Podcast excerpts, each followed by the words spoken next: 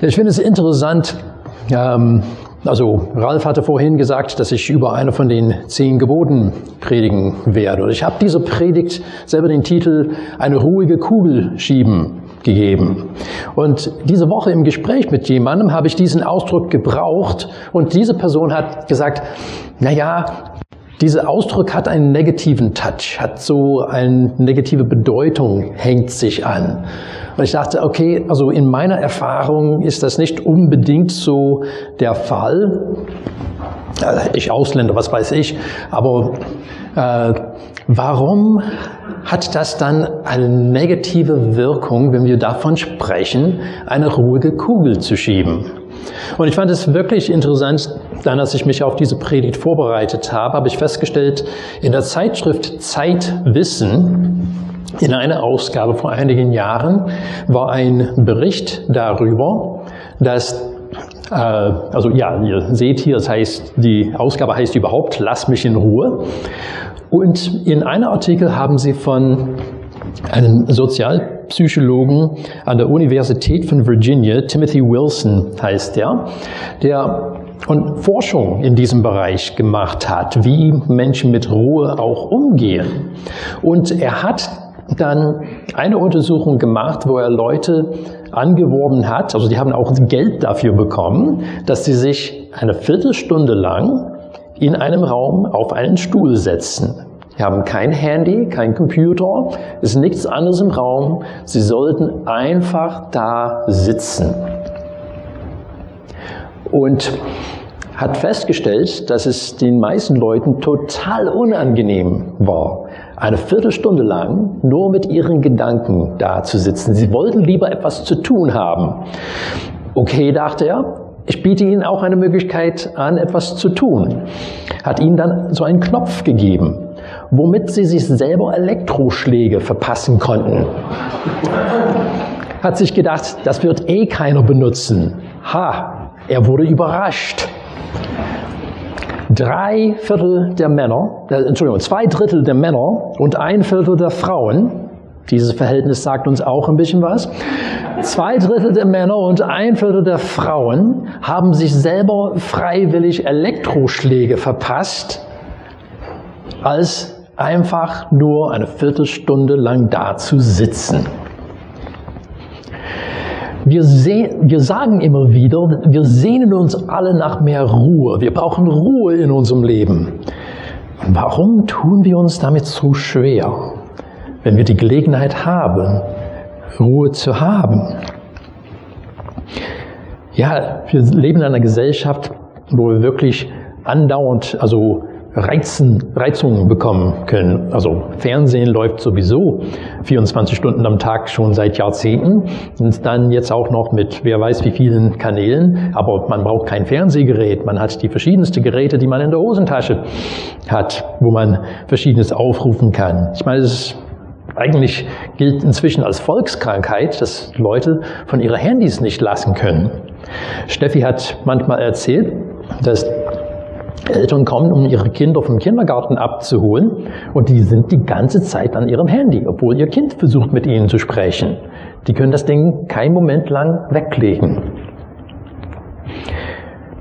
Warum sehnen wir uns nach Ruhe, aber wenn wir sie haben können, tun wir uns so schwer damit?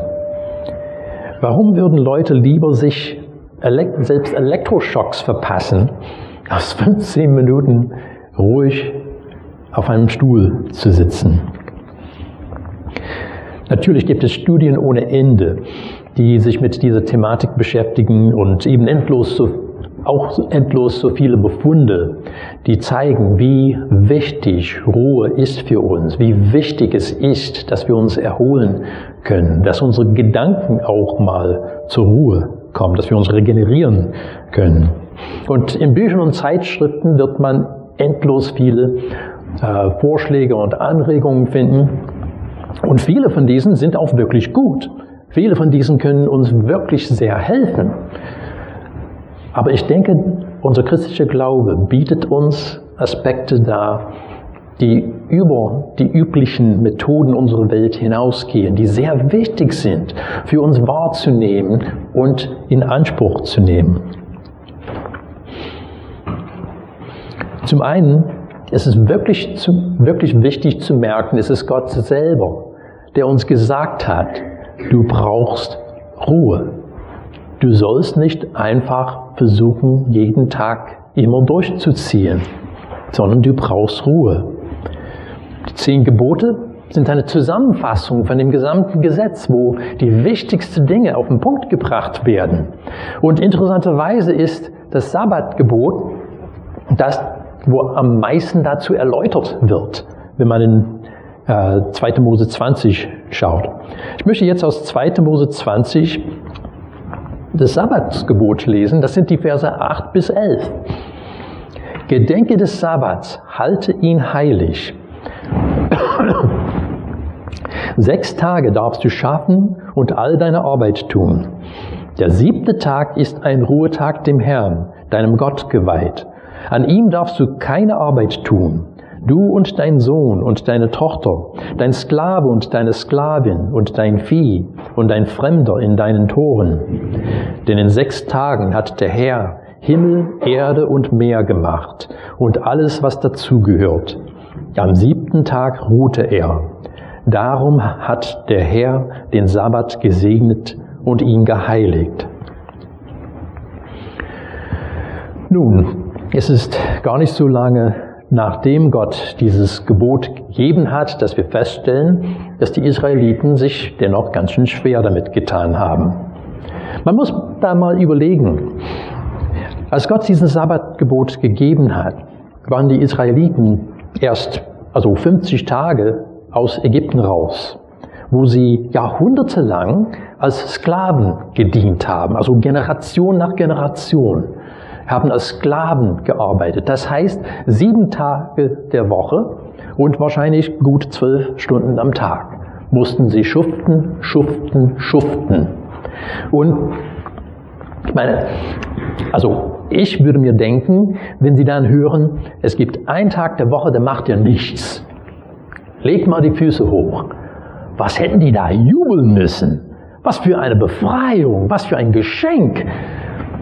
Nee, nicht so ganz.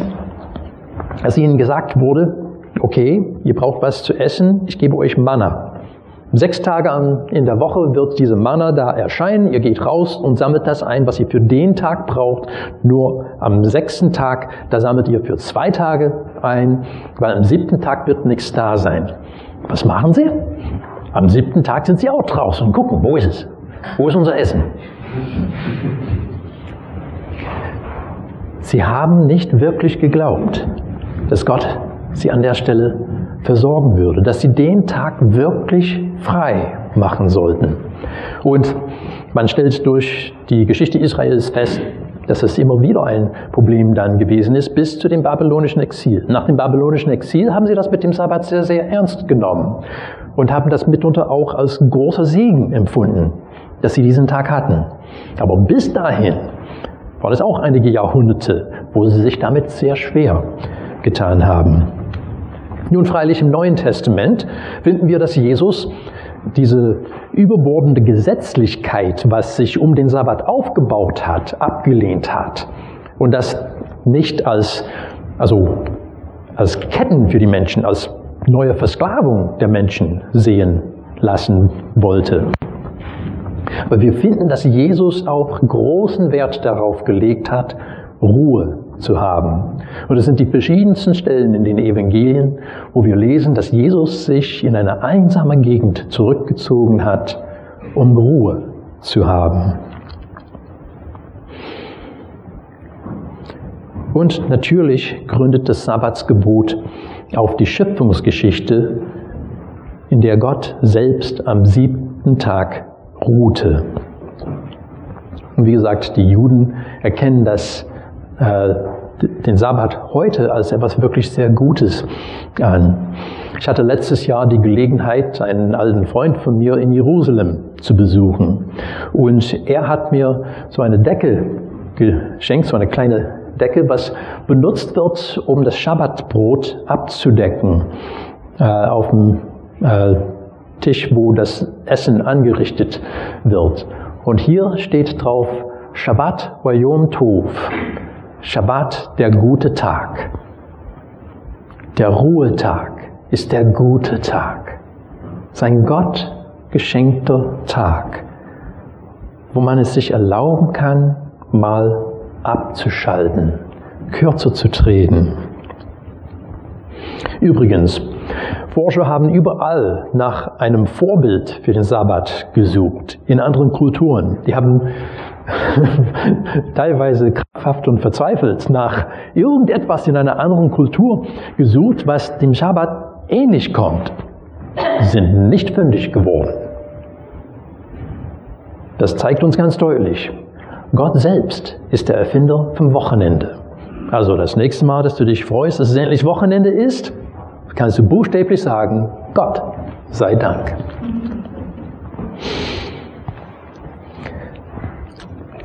Aber es ist nicht nur die Einzigartigkeit des Sabbats, die für unser Glaubensleben besonders wichtig ist. Es ist vielmehr das, was Gott uns zumutet. Und ja, ich sage bewusst, was er uns zumutet, weil wir uns mit diesem Grundsatz immer wieder schwer tun. Warum ist es, dass Leute es so schwer haben, ruhig zu werden?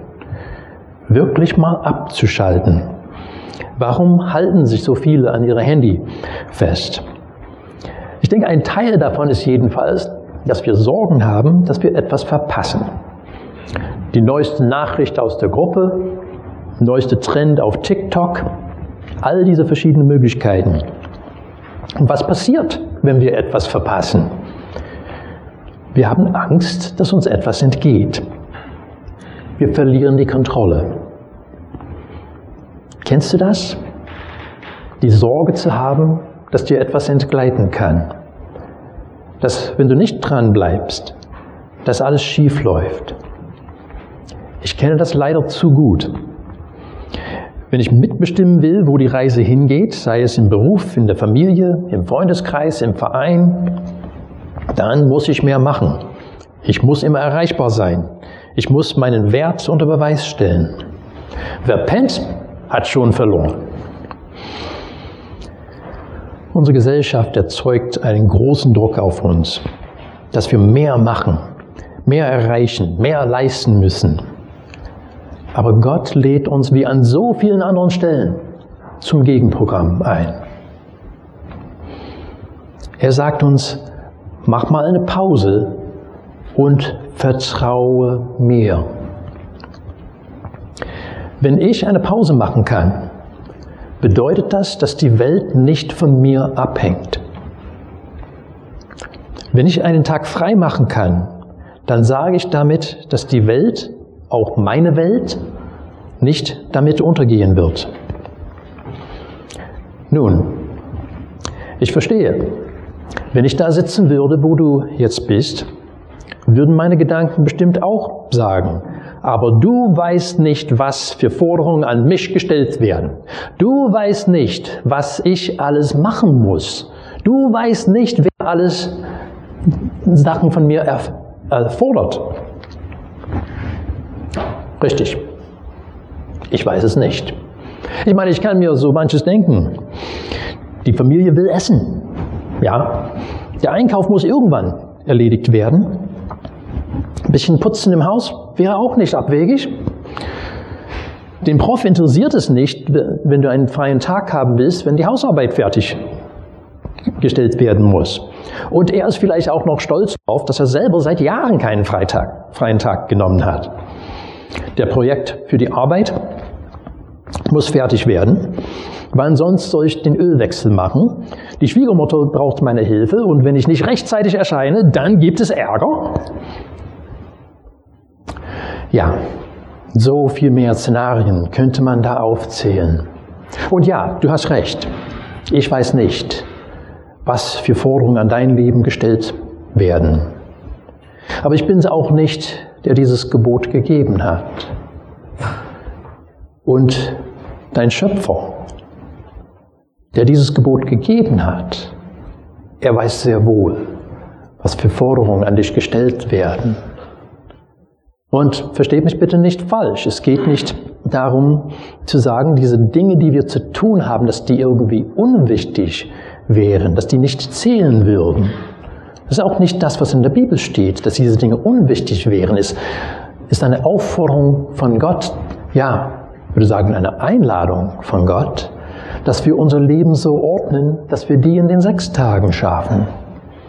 Weil, seien wir ehrlich, wenn es nicht möglich ist, die wichtigen Dinge in sechs Tagen zu schaffen, werden wir sie auch nicht in sieben schaffen. Gott lädt uns ein, eine Pause zu machen, Ruhe zu haben, dass wir regeneriert werden können. Aber das verlangt dann, dass wir ihm vertrauen. Ja, wenn ich eine Pause machen kann, dann hängt die Welt nicht von mir ab. Da muss ich einsehen, es gibt einen Gott und ich bin er nicht. Das ist immer wieder ein wichtiges Erkenntnis für jeden Einzelnen von uns. Gott lädt uns zum neuen Vertrauen ein. Denn das ist das, was wir tun, wenn wir wirklich Ruhe haben, wenn wir wirklich eine Pause machen. Wir vertrauen ihm, dass er die Dinge in der Hand hält und weiterhin ordnen wird. Es geht hier nicht darum, irgendeine neue Gesetzmäßigkeit aufzustellen, wie das eine Zeit lang gewesen ist, dass es hieß, also am Sabbat, äh, also darf gar keiner arbeiten. In den Krankenhäusern würde das schon schwierig werden. Ähm, es geht nicht darum zu sagen, man darf nur so und so viele Schritte laufen und danach ist es Arbeit. Es geht nicht darum, eine neue Gesetzmäßigkeit aufzustellen. Es geht darum, unsere Beziehung zu Gott zu reflektieren und ihm zu vertrauen, dass er uns versorgen wird mit dem, was wir brauchen und dass wir es uns wirklich auch erlauben können, eine Pause zu machen, weil er für uns sorgt. Wir dürfen Gott beim Wort nehmen und das Vertrauen haben, dass er uns seinen Frieden schenken wird. Und dieser Friede soll unser ganzes Leben durchdringen dass wir ihn auch dann erleben, wenn wir arbeiten, wenn wir gerade keine Pause machen, dass wir merken, auch in den Zeiten ist er bei uns. Und er ist es, der uns versorgt. In einem Artikel über dieses Thema hat eine Frau erzählt, wie ihre kleine Tochter von einer Kinderveranstaltung in der Gemeinde nach Hause gekommen ist und hat stolz verkündet, ich habe Jesus in mein Leben eingeladen. Die Mama sagt, das ist schön, aber du hast doch schon vor zwei Jahren Jesus in dein Leben eingeladen. Die Kleine sagte, seufzte und sagte, ja, aber irgendwie entkommt er mir immer wieder. Hast du manchmal auch das Gefühl, Du willst Jesus festhalten. Du willst seinen Frieden, seine Ruhe in deinem Leben haben. Aber er kommt einem immer wieder. Ich möchte dir zusprechen. Jesus rennt dir nicht weg. Er versucht nicht zu entkommen. Es ist der Druck dieser Welt, der uns immer wieder sagen will, du musst weiter, du musst mehr, sonst wird's nichts. Dass Jesus am Rand geschoben wird. Und ich unterstelle hier keine irgendwelche böse Absicht damit. Wir kennen das alle, ich nicht am wenigsten, dass wir dann manchmal, ja, wir leben in einer Welt, die uns antreibt. Wir sind Getriebene. Und da ist es gerade so wichtig, dass wir Gott beim Wort nehmen, dass wir erkennen, dass wir auch mal Ruhe haben dürfen und haben sollen. Und an dieser Stelle möchte ich das wieder machen, was ich vor einigen Wochen gemacht habe. Ich möchte einfach einige Bibelworte lesen, die zu diesem Thema sprechen. Zusprüche. Ich will gerade mit Aussagen Jesu beginnen. Aussagen, die er zu seinen Jüngern gemacht hat, wo ich vollends überzeugt bin, dass die nicht nur für die zwölf damals gegolten haben, sondern dass die auch für uns bis zu dem heutigen Tag gelten. Die sind sein Zuspruch für uns. Matthäus 11. Kommt her zu mir, alle, die ihr mühselig und beladen seid. Ich will euch erquicken. Nehmt auf euch mein Joch und lernt von mir, denn ich bin sanftmütig und von Herzen demütig. So werdet ihr Ruhe finden für eure Seele. Denn mein Joch ist sanft und meine Last ist leicht. Johannes 16. Dies habe ich zu euch gesagt, damit ihr in mir Frieden habt. In der Welt seid ihr in Bedrängnis, aber habt Mut. Ich habe die Welt besiegt. Johannes 14. Frieden hinterlasse ich euch. Meinen Frieden gebe ich euch. Nicht wie die Welt ihn gibt, gebe ich ihn euch. Euer Herz beunruhige sich nicht und verzage nicht. Ein paar Worte aus dem Alten Testament. Psalm 46, Vers 11 seid stille und erkennet, dass ich Gott bin. Und 2. Mose 14. Der Herr kämpft für euch, ihr aber könnt ruhig abwarten. Und wie es auch in einem bekannten Lied steht, kommt, atmet auf. Du sollst leben. Du sollst nicht mehr verzweifeln, nicht länger mutlos sein. Gott hat uns seinen Sohn gegeben. Mit ihm kehrt neues Leben bei uns ein. Amen.